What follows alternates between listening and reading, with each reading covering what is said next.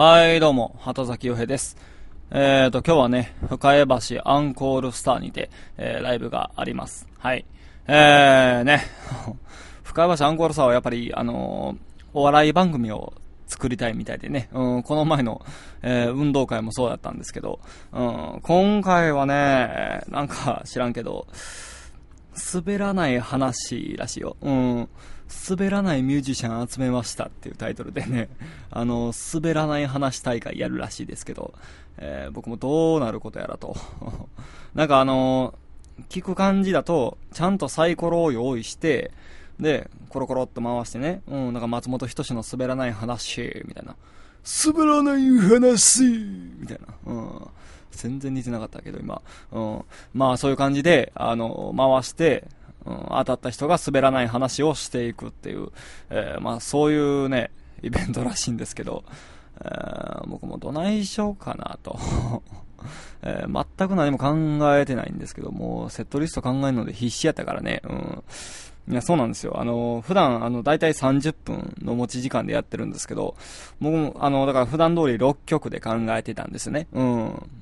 ただこう、改めてこう、詳細を見たところ、えー、転換込み30分、転換込み30分やったんですね。だから持ち時間がだいたい25分ぐらいだと、うん、いうことに気づいてね、慌てて昨日セットリストを組み直したりとかしてて、うん、滑らない話を考える時間もなかったんですけど、うん、ていうかこれってね、やっぱ、あの難しいんですよね。滑らない話をするっていうのは。やっぱ芸人さんってすごいなと思うんですけど。うん。だってあの一部には、例えばこう、仲間内で面白い話やったとしても、それを全然知らへん人に話した時に、全然面白くなかったりとかするじゃないですか。うん。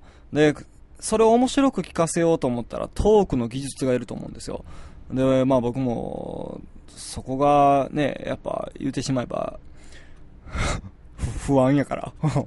そんなトーク技術持ってねえし、みたいな。うん。って感じやからさ。うん、どないしようかな、思って。うん、僕も、震えているんですけど、今もう。ええまあ、ねいろいろこう、昔の話とかね、あの、昔の過去の話とか、いろいろこう、思い起こすんですよ。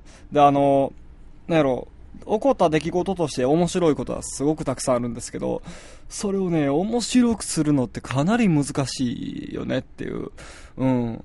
なんやろ、俺という人間をよく知ってる人にしてみたら、それは結構おもろい話やったりとかするやろし、例えばこう、昔、大阪で一人暮らししてる時に、家賃払えんくて家追い出されたとかさ、うん、それも話し方によってはきっと面白い話になるんだろうけど、ただ、俺を知らへん人間からしてみりゃ、ただの痛い話にしかならへんから、うん、いや、難しいなと思って改めて考えてみると、やっぱおしゃべりって難しいわと、うん、今改めてそう、えー、まあ思っているわけですけども、えー、まあどんな話をしようか、まああのーまあ、時期ね、あの、また出発しないといけないんで、えー、その、車内でちょっと、電車内でちょっと考えようかなと、えー、思ってるんですけどね。うん。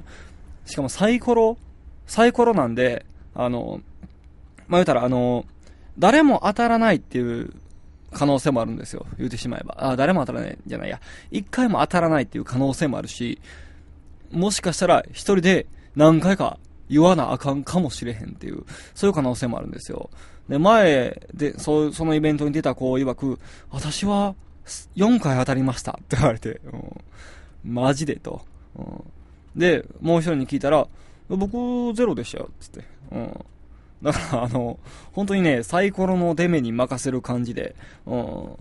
いや、だから、当たらないことを祈りつつ、でも当たらんかったら当たらんかったで、ちょっと寂しいなって思ってしまう、この、若干目立ちたがりな感じ？うん。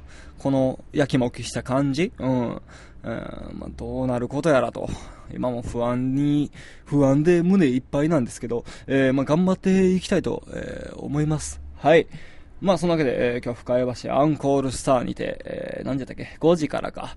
5時スタート。4時半オープン、5時スタートとかなり早い時間なんで、えー、ちょっとあれなんですけど、まあ僕の滑らない話大会での滑ってる様をぜひ、えー見届けに来てください。でも、ライブは滑らないぜへっへっ。はい。えー、そのわけで、どうもありがとうございました。畑崎洋平でした。それではまた今度。バイバイ。